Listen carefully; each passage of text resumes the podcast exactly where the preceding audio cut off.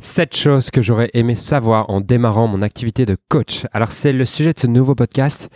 Euh, tout simplement parce que j'ai décidé de faire ce podcast tout simplement parce que je me suis rendu compte qu'il y avait plein d'erreurs que j'ai faites, plein de façons de penser que j'avais qui m'ont limité, qui m'ont qui m'ont empêché d'avancer. Et si aujourd'hui tu débutes ton activité de coach ou, tu sens que un, tu stagnes, et eh ben ce podcast est pour toi, puisque j'ai démarré mon activité de coach il y a maintenant 4 ans. Les deux premières années ont été laborieuses, c'est-à-dire que dans les deux premières années réunies, j'ai dû générer peut-être, allez, 30 000 euros, même pas à peine. Sur les deux premières années, j'ai dû générer 30 000 euros, et sur euh, les deux années qui ont suivi, j'en ai généré plus de 3,5 millions, je crois, en deux ans. Donc, en gros, j'ai généré 100 fois plus la troisième et la quatrième année réunies que les deux premières années réunies.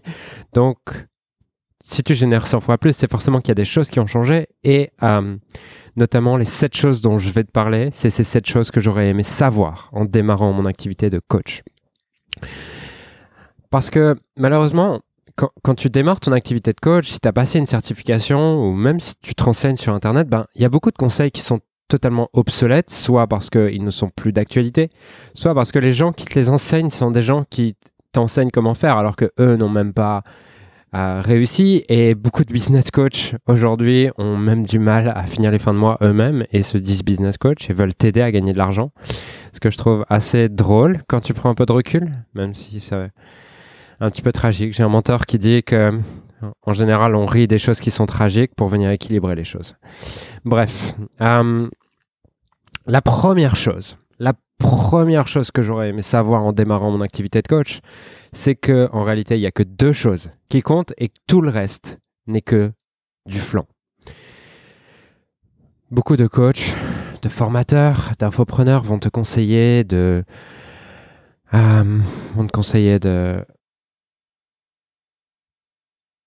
lancer euh, une chaîne YouTube, lancer un compte Instagram, lancer tout ça, créer un blog, faire des articles, créer des cartes de visite, créer un site internet. Et en fait, tout ça ne sert à rien. Parce qu'il n'y a que deux choses qui comptent.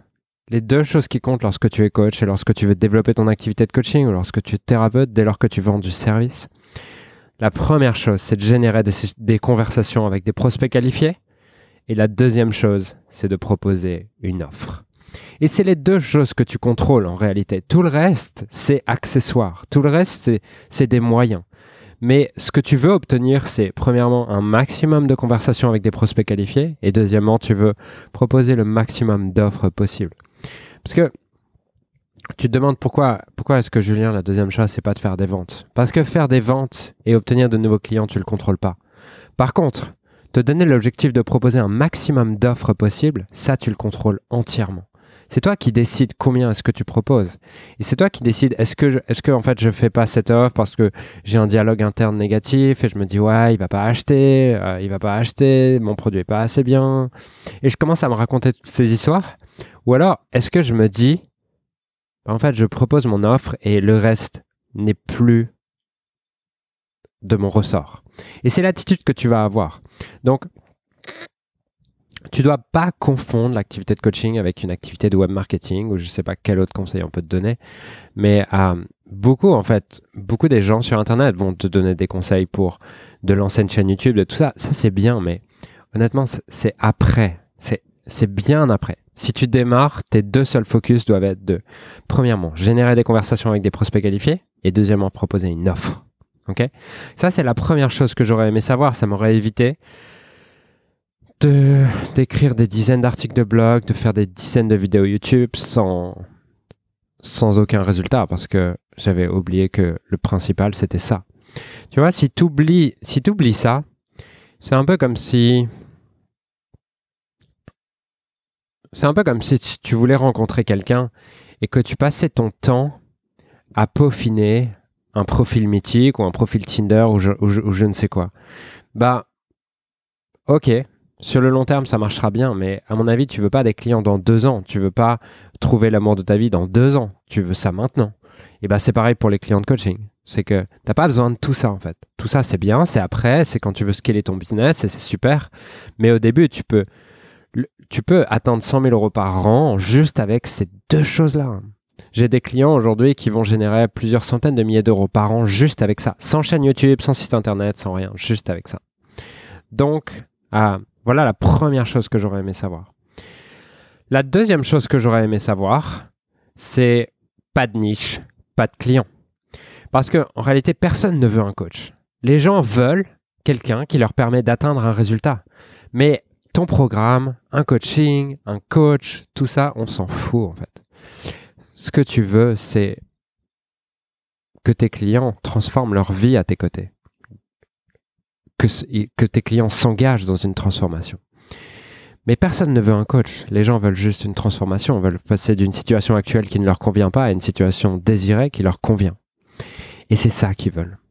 Et le problème, c'est que si t'as pas de niche, et si tu dis, bah, moi, je suis un coach et je t'aide à réaliser tes rêves, euh, si aujourd'hui tu as des rêves, bah, je t'aide à réaliser tes rêves, bah, comment veux-tu être crédible? Tu peux pas être crédible en disant, je t'aide à réaliser n'importe quel rêve. Les gens, ils vont dire, bah, ok, mais comment comment c'est possible? Et ils vont douter. Et c'est pour ça qu'aujourd'hui, euh, beaucoup des coachs vont le milieu du coaching va souvent être un peu critiqué ou vu de haut ou quoi, parce que tu as des coachs qui disent ouais, je peux t'aider à réaliser n'importe quel objectif, mais je dis pas que c'est pas possible. Je dis juste que c'est pas crédible. et il y a une différence entre ce qui est possible et ce qui est crédible. Et ton but, c'est d'être crédible. Ton but, c'est petit à petit d'avoir de plus en plus de témoignages clients, d'études de cas clients, pour permettre aux gens qui veulent te rejoindre de se dire ah oui, aux gens qui veulent te rejoindre de se dire ah bah oui en fait je peux faire confiance à cette personne elle a déjà aidé des gens comme moi alors que si si t'as pas ça c'est comme c'est comme si tu as une marque de voiture qui dit bah moi je fais tout le genre de voiture. Tu veux une voiture de luxe? Bah j'en ai. Tu veux une voiture pas chère? J'en ai. Tu veux une voiture familiale? J'en ai. Non c'est pas comme ça que ça marche. C'est à dire que chaque marque a un positionnement une image de marque et ça permet à des gens de se reconnaître et ça permet de se positionner sur un marché. Parce qu'un positionnement, c'est qu'est-ce que tu veux que les gens pensent de toi? Qu'est-ce que tu veux que les gens ressentent quand ils pensent à toi? Et si tu n'as pas de positionnement, ça sera toujours vague et tu n'auras jamais réussi à avoir une promesse claire. D'accord? Si tu veux une promesse claire, tu es obligé d'avoir une niche et avoir une promesse claire, c'est la clé pour que tes produits se vendent. Donc, ce que tu dois être, c'est devenir l'expert d'un certain résultat si tu ne te niches pas au début, tu vas mais galérer très très longtemps. Et je sais ce que certains me disent, oui, mais Julien, si je me niche, euh, si je me niche, ben après je vais perdre des clients. Genre je vais perdre un marché, je vais me fermer un marché. Ouais, mais est-ce que tu préfères passer totalement inaperçu sur, un marché d'un million de personnes ou est-ce que tu veux être the one sur un marché de 10 000 personnes? Ben, Je te garantis que c'est beaucoup plus rentable d'être the one sur un marché de 10 000 personnes. Et l'avantage, c'est qu'une fois que tu es the one sur un marché de 10 000 personnes, bah c'est à ce moment-là que derrière, tu peux, si tu veux, élargir un peu ta cible, commencer à faire d'autres choses ou quoi. Parce qu'aujourd'hui, ce qui se passe, c'est que je suis appelé pour faire des conférences, des interviews sur plein de sujets différents. Euh, on me demande de faire des interviews sur le scaling, sur le management d'équipe, sur le, mindset, sur euh, les réseaux sociaux, sur la publicité Facebook, sur plein de choses. Alors qu'au début, je me suis spécifié sur une seule niche, un seul produit, une seule expertise. Mais au fur et à mesure, quand tu deviens l'expert d'une expertise, c'est là que derrière, tu as d'autres portes qui s'ouvrent, mais pas l'inverse. Et peut-être que tu dis aussi, oui, mais regarde David Laroche, regarde Tony Robbins ou quoi. Mais Tony Robbins, il a commencé sur les phobies. Et ensuite, quand il est devenu l'expert sur les phobies, il est passé à la télé sur les phobies et tout, il a commencé à s'élargir.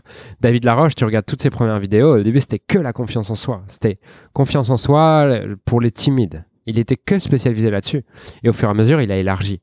Mais ce qui l'a permis de s'imposer, et en plus c'était en 2010, donc le marché n'a rien à voir avec ce qu'il est aujourd'hui. En 2010, il n'y avait personne sur YouTube dans le coaching. Il était le seul. Alors qu'aujourd'hui, tu as énormément de concurrence. Donc, tu peux plus fonctionner comme en 2010. Aujourd'hui, tu dois être positionné et retiens ça, pas de niche, pas de client. Tu veux des clients, niche-toi et deviens l'expert d'un certain résultat. Et dans le futur, tu pourras aider d'autres personnes.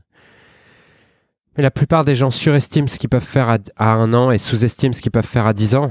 Et c'est une citation de Tony Robbins, c'est ce qui se passe quand les gens me disent Oui, mais je veux pas me nicher parce que je me ferme un marché. Mais aujourd'hui, tu n'as pas de clients, donc. Et c'est déjà d'en avoir 10 avant de vouloir te dire que tu veux en avoir 10 millions, en fait. C'est qu'il y a des étapes dans la vie, il y a des cycles et il y a des choses à respecter. Et si aujourd'hui, tu n'as pas de clients ou si aujourd'hui, tu as 5 clients, ben, essaie d'en avoir 10 et trouve la stratégie pour en avoir 20, pour en avoir 50. Et la stratégie pour en avoir 20, pour en avoir 50, pour en avoir 100, pour en avoir 500, c'est d'avoir une niche. Et après, tu peux faire autre chose. Après, tu peux élargir ton message. Après, tu peux toucher d'autres personnes. Mais commence déjà par te focaliser sur comment avoir 500 clients et c'est en ayant une niche plutôt que de te dire ah je veux en avoir 10 millions. C'est la deuxième chose que j'aurais aimé savoir. La troisième chose que j'aurais aimé savoir en démarrant mon activité de coach, c'est ne vends pas des séances, vends une offre.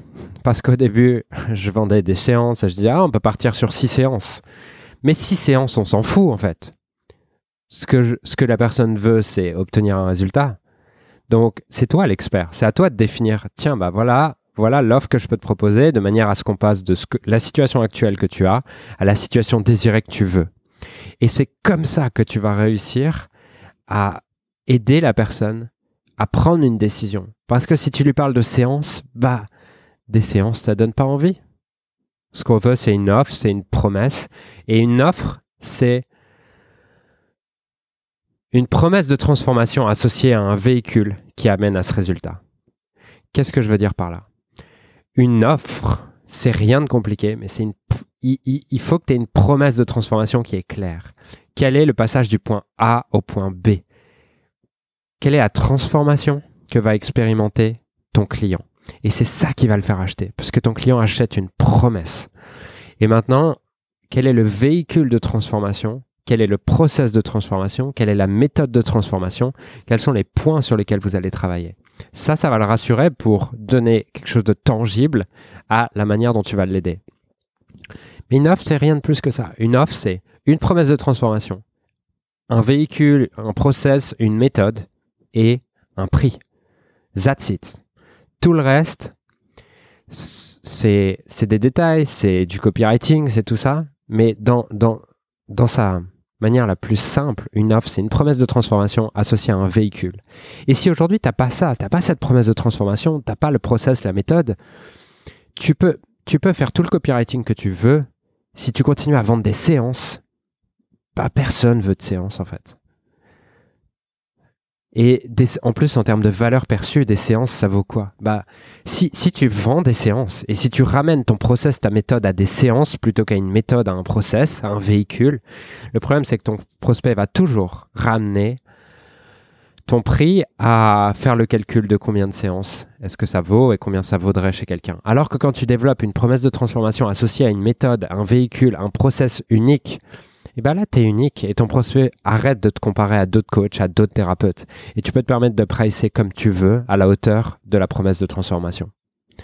Alors que tant que tu vends des séances, ton prospect ramènera toujours ça au prix à l'heure et au prix de la séance et ça lui paraîtra toujours trop cher et il finira toujours par aller chez le, chez le coach du coin qui est à 30 euros de l'heure et qui a du mal avec ses prix. Mais il n'aura toujours pas transformé sa vie. Donc ton rôle, c'est de vendre une offre, de vendre une, promesse de transformation associée à un véhicule de transformation. C'est la troisième chose que j'aurais aimé savoir, ça m'aurait évité de vendre des séances et que personne ne les veuille et de vendre des packs de 6 séances et tout ça à 400 euros et d'avoir du mal à vendre un pack de 6 séances à, 400 euros et que la personne me dit c'est trop cher et blablabla. Donc voilà. Quatrième chose que j'aurais aimé apprendre, c'est apprends à vendre et tu ne manqueras plus jamais d'argent. Les premières fois où j'ai commencé à proposer mon offre, je me souviens, j'étais au téléphone avec la personne et puis au bout de 40 minutes, elle me dit OK, donc qu'est-ce que tu proposes et tout. Et là, je lui ai reposé 12 000 questions. Je repassais 40, 40 minutes supplémentaires pour une seule raison. Éviter le moment où je devais parler de mon offre et surtout éviter le moment où je devais annoncer mon prix. Parce qu'annoncer mon prix me terrifiait. Et je l'ai compris, c'est parce que j'avais un gros problème avec l'argent. J'avais un problème avec l'argent. Comme moi, j'avais pas d'argent, je présupposais toujours que mes clients n'en avaient pas. Je présupposais toujours que pour mes clients, ça serait cher. Je présupposais toujours et je jugeais mes clients dans leur capacité à acheter Et je les jugeais aussi dans... Je me permettais de croire, est-ce que oui ou non, c'est, là où ils veulent investir leur argent, en fait. Jusqu'au jour où j'ai compris que tout ça, c'était pas mon business. Tout ça, c'était pas, c'était pas mon rôle, en fait.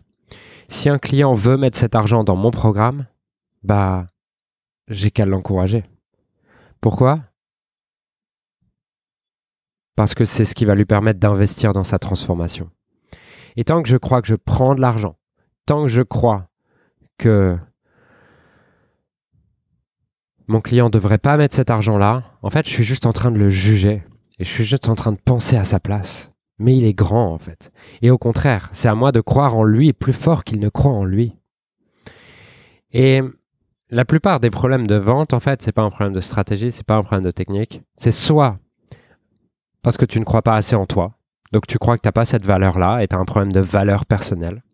Soit c'est parce que tu as un problème avec l'argent et en fait, comme tu n'as pas d'argent, tu présupposes que tes prospects n'en ont pas. Ou troisièmement, c'est que tu n'as pas assez confiance dans le produit que tu vends en fait. Voilà. Et tu dois travailler là-dessus parce que si tu apprends à vendre, tu ne manqueras plus jamais d'argent. Et vendre, c'est pousser ton client en dehors de sa zone de confort. Et des fois, c'est inconfortable. C'est inconfortable. Et la semaine dernière, je parlais avec mon équipe de, vente et je leur disais, si tu sors d'un appel de vente et que tu te sens confortable, c'est sûrement que tu n'as pas poussé le prospect assez loin, en fait. C'est sûrement que tu n'as pas challengé le prospect assez loin.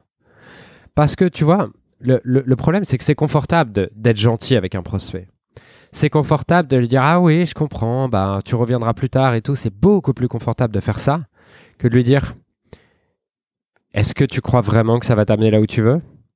Est-ce que tu prends la décision qui t'aide? Est-ce que tu trouves est-ce que as vraiment essayé de trouver un moyen? Et lui poser des questions challengeantes, c'est beaucoup plus inconfortable pour toi avant tout. Pas pour lui, mais pour toi avant tout. Parce que tu prends le risque qui t'aime plus, tu prends le risque d'être rejeté, tu prends le risque d'être abandonné, et ça vient réveiller toutes tes blessures. Mais la réalité, c'est que pour moi, un, coach a deux rôles. Le premier, c'est d'accepter et d'aimer inconditionnellement son client. D'accepter le monde de son client, d'accepter le modèle de pensée de son client, d'accepter la vie de son client, d'accepter son client inconditionnellement. Et son deuxième rôle, c'est de ne pas croire dans les limites de son client. Et pour moi, ça commence avant le coaching. Ça commence dans la vente. C'est-à-dire que la vente, pour moi, n'est rien de plus qu'un coaching de prise de décision et d'un coaching vers l'engagement de se transformer. Et le jour où tu, as, où tu comprendras qu'en fait, l'appel de vente, la démarche de vente, n'est pas à propos de toi, mais à propos d'aider ton client à prendre la décision la plus importante de sa vie, c'est à ce moment-là où tu te libéras de tes peurs. Parce qu'aujourd'hui, si, tu as peur de vendre, c'est aussi parce que tu crois que c'est à propos de toi.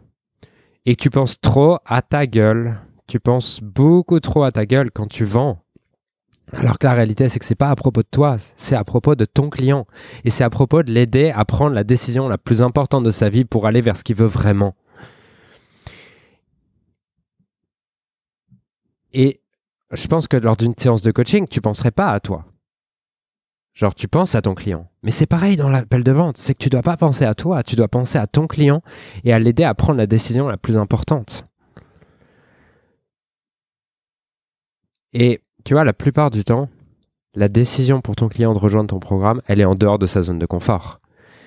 Et les êtres humains, en général, vont tout faire inconsciemment pour rester dans leur zone de confort. Donc c'est à toi de commencer à le coacher dès maintenant et apprends à vendre, apprends à voir cet appel comme un appel de coaching de prise de décision qui n'est pas à propos de toi, qui n'a rien à voir avec toi, mais qui est juste à voir avec aider ton client à prendre la décision qui va l'engager à faire la démarche qui va transformer sa vie. Et si tu as du mal avec ça, c'est peut-être parce que tu ne crois pas assez en ton programme, tu ne crois pas assez dans ta capacité à l'aider à se transformer. Ou alors que toi-même, tu n'investis pas dans le coaching. Parce que si tu n'investis pas dans le coaching, tu as du mal à te rendre compte à quel point ça peut t'engager à changer ta vie. Mais c'est la quatrième chose que j'aurais aimé apprendre, c'est apprends à vendre et tu ne manqueras plus jamais d'argent. La cinquième chose que j'aurais aimé savoir en démarrant mon activité de coaching, c'est ne communique pas partout, communique au bon endroit. Ça veut dire que ça sert à rien, comme je te l'ai dit plus tôt, de lancer une chaîne YouTube, de lancer un blog, de lancer toutes ces choses-là. La première chose que tu dois te demander, c'est où se trouve mon client idéal?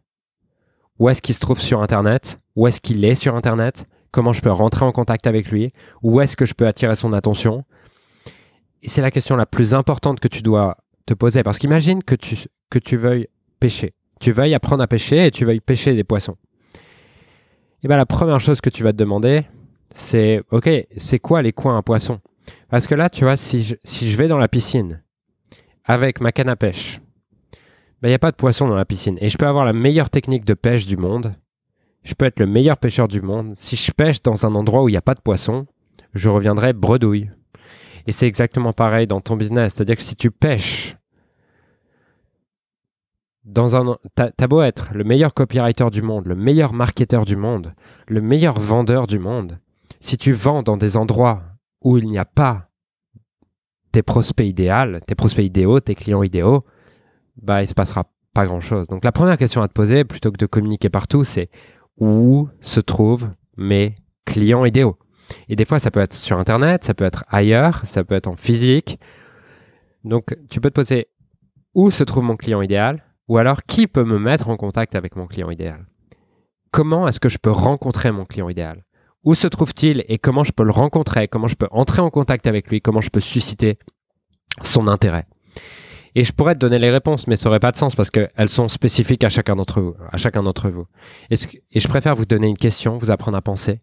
Et donc, prends un papier, un crayon et va te demander où se trouve mon client idéal, comment je peux rentrer en contact avec lui, comment je peux attirer son attention, comment je peux susciter son intérêt? prends une heure et pose-toi ces questions avec un crayon, un papier et pense par toi-même sur ces questions-là qui sont les plus importantes pour développer ton activité. La sixième chose que j'aurais aimé savoir en démarrant mon activité de coach, c'est les gens n'achètent pas ce que tu leur racontes, ils achètent ce que ta vie démontre. Ça veut dire que ton meilleur marketing, c'est ta vie plus tu vibres haut, plus les gens achètent. Ça veut dire quoi? Ça veut dire que si tu es en surpoids et que tu vends du coaching en perte de poids, bah, il faut changer de métier en fait. Si tu vends du business coaching et que tu es fauché, bah, faut changer de métier. Si tu vends de la confiance en soi et que tu as encore peur, faut changer de métier. Si tu vends de la spiritualité, du développement personnel et que ta vibration est basse et que on n'a surtout pas envie de te, te ressembler, faut changer de métier. C'est-à-dire qu'avant de vouloir coacher les autres, assure-toi d'avoir effectué la transformation toi-même. Et ça paraît peut-être évident, mais je vois tellement de coachs sur le marché, je vois un gros pourcentage de coachs sur le marché qui vendent quelque chose que lui-même n'a pas réalisé. Et ils comprennent pas pourquoi ils n'arrivent pas à développer leur activité. Mais si ce que tu vends, tu le maîtrises pas et ta vie n'en est pas un exemple, tu peux raconter ce que tu veux. Tout ce que tu raconteras fera juste baisser ta crédibilité puisque ta vie ne démontre pas ça. La question à te poser, c'est suis-je un exemple de ce que j'enseigne? Suis-je un exemple de ce que je coach? Suis-je un exemple de ce que je propose? Si la réponse est non, travaille sur toi-même avant de vendre du coaching. Deviens un exemple avant de vendre du coaching. Parce que dans le coaching, même si les gens achètent un processus de transformation, ils t'achètent avant tout toi. Et si ta vie n'est pas un exemple de ce que tu vends, laisse tomber. Parce qu'en plus de ça, si ta vie n'est pas un exemple de ce que tu démontres, ben, il y a de grandes chances que tu sois pas très bon à coacher. Et je sais qu'il y a plein de gens qui vont dire oui, mais Julien, le coaching, c'est pas comme le consulting, t'es pas censé te donner des conseils et tout. Les seules personnes qui vont dire ça sont des gens qui eux-mêmes ne sont pas l'exemple de ce qu'ils enseignent et ils essaient de justifier ça, justifier le fait que ils n'arrivent pas à effectuer la propre transformation qu'ils proposent à leurs clients par cette phrase que le coaching, c'est pas comme le consulting. Mais la réalité, c'est que si tu n'as pas effectué la transformation, tu auras toujours du mal à, aider tes clients à effectuer la transformation. Pourquoi? Parce que tu vas projeter tes limites et qu'on est, un être humain, même si tu travailles sur tes projections, sur tes transferts et toutes ces choses-là, tu restes un être humain. Et tu auras toujours des projections. Donc, si les gens les gens n'achètent pas ce que tu leur racontes, ils achètent, ils achètent ce, que ta, vie démontre. Et donc ton meilleur marketing, c'est ta vie. Plus tu vibres haut, plus tes clients achètent, plus tu es en alignement avec ce que tu proposes. C'est-à-dire pas en alignement genre en mode ouais, ça m'inspire de faire ça. Non, en alignement, c'est-à-dire que tu es un exemple de ce que tu proposes, plus tu es un exemple de ce que tu proposes, plus ton marketing devient obsolète parce que les gens ont, envie de te... T'as plus à vendre, t'as juste à être toi-même. Là, vis-à-vis de ça, c'est que le deuxième marketing également, c'est la vie de tes clients.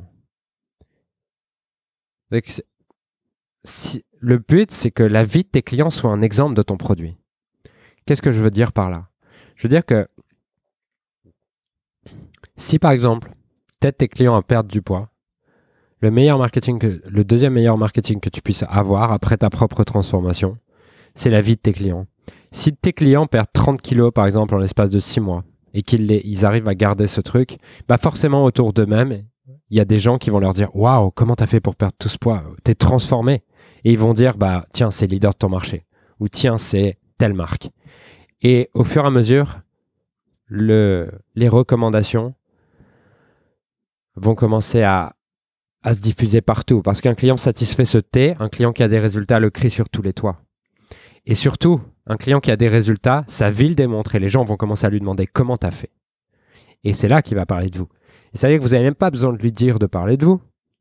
Automatiquement, dans sa vie, plein de personnes vont lui demander comment tu as fait. Et il va répondre bah, grâce à telle personne. Et c'est là que vous allez avoir plein de clients qui, qui, qui sont déjà, à qui on a déjà vendu le programme avant qu'ils avant vous découvrent. Et si aujourd'hui, ta vie n'est pas un exemple de ce que tu proposes, et que la vie de tes clients n'est pas un exemple de ce que tu proposes, travaille sur ces deux choses parce que c'est les deux choses les plus importantes. La septième chose que j'aurais aimé savoir en démarrant mon activité de coach, c'est que je ne peux pas vendre du coaching si je ne me fais pas coacher. Pourquoi? Parce que vendre du coaching, c'est de l'intangible. Donc c'est avant tout de la certitude pour le vendre. La certitude que ce que tu proposes, apporte vraiment la transformation que tu donnes. Et si toi, tu n'investis pas dans le coaching, bah, tu auras toujours un doute quand tu pousseras tes clients à acheter parce que tu sentiras une incohérence en toi. Comment je peux pousser quelqu'un à acheter si moi-même, c'est pas le genre de truc que j'achète? Quand... et, si... tu te dis non, mais moi, j'achète pas parce que j'ai pas d'argent, quand quelqu'un te dira j'ai pas d'argent, bah, tu n'oseras pas le pousser. Et aujourd'hui, je suis à l'aise à pousser quelqu'un à acheter, je suis à l'aise à confronter quelqu'un, je suis à l'aise à challenger quelqu'un, tout simplement parce que il y a 4 ans, j'étais un étudiant paumé, mal dans sa peau, qui n'avait pas d'argent, qui n'avait pas d'idée de business, qui, qui avait une relation avec lui-même désastreuse, qui se détestait, euh, qui, qui s'en voulait dès qu'il faisait, dès qu'il faisait quelque chose, qui avait peur des gens, qui avait peur de l'argent, qui se disait qu'il n'allait jamais rien faire de sa vie, qu'il aurait du mal à trouver une copine. Et je me racontais tout ça en réalité. Et aujourd'hui, ma vie est juste incroyable. Et je vous. Pourquoi? Pas parce que je suis plus intelligent qu'un autre, mais parce que je me suis fait coacher sur tous mes domaines de vie. Je me suis fait coacher sur le business, je me fais encore coacher sur le business, je me suis fait coacher sur les finances, j'ai investi auprès de coachs dans les finances, dans l'immobilier, dans la bourse. Je me, fais coacher, je me suis fait coacher sur la séduction, je me suis fait coacher sur comment gérer ma relation de couple, je me suis fait coacher sur ma relation à la nourriture, je me suis fait coacher sur euh, j'ai un personnel trainer pour le sport. Et le coaching est ma vie et je vois à quel point ça a changé ma vie drastiquement en fait. C'est-à-dire qu'en l'espace de 4 ans, j'ai transformé tous mes domaines de vie grâce au coaching. Donc quand quelqu'un me dit j'ai pas l'argent, mais je lui dis mais putain mais trouve un moyen d'aller chercher ce putain d'argent et arrête de le dépenser dans de la merde parce que de la merde ça va juste mettre un pansement sur la vie que tu as, que tu aimes pas, mais une fois que, par exemple, auras, si tu achètes un nouvel iPhone ou je sais pas quoi, bah une fois que tu auras essayé les applis de ton nouvel iPhone pendant deux jours et que tu auras testé l'appareil photo, bah ta vie aura pas changé en fait. Alors que si tu investi à la place de cet iPhone dans un coaching, ta vie ne sera plus jamais la même. Et aujourd'hui, j'ai récupéré 100 fois, 1000 fois les investissements que j'ai faits, même si j'ai investi plus de 300 000 euros en coaching durant ces quatre dernières années. Donc, L'argent n'est pas une excuse, le moment n'est pas une excuse. Si tu veux vendre du coaching, commence par te faire coacher. Parce que pour moi, c'est pas crédible un coach qui vend du coaching si lui-même se fait pas coacher.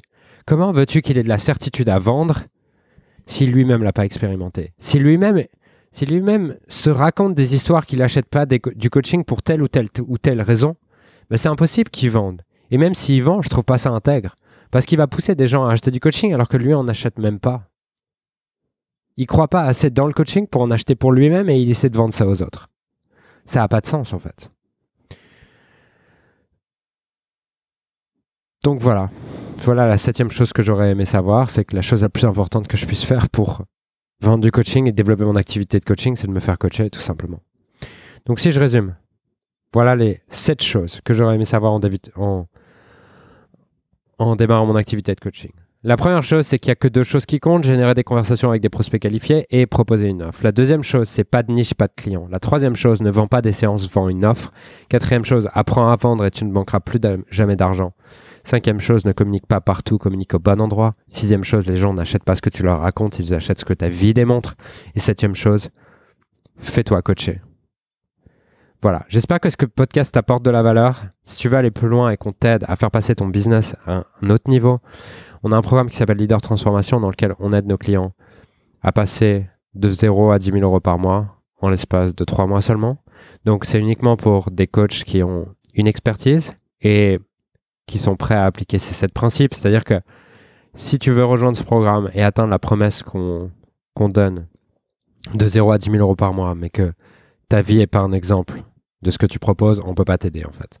Mais si par contre, tu es un réel expert dans ce que tu fais, à ce moment-là, on peut te faire passer à un tout autre niveau et je t'invite à candidater sur musijulien.com slash call, C-A-2-L et à prendre rendez-vous avec un coach de mon équipe et on pourra explorer ton business ensemble et voir comment on peut t'aider à faire passer, à passer à un autre niveau.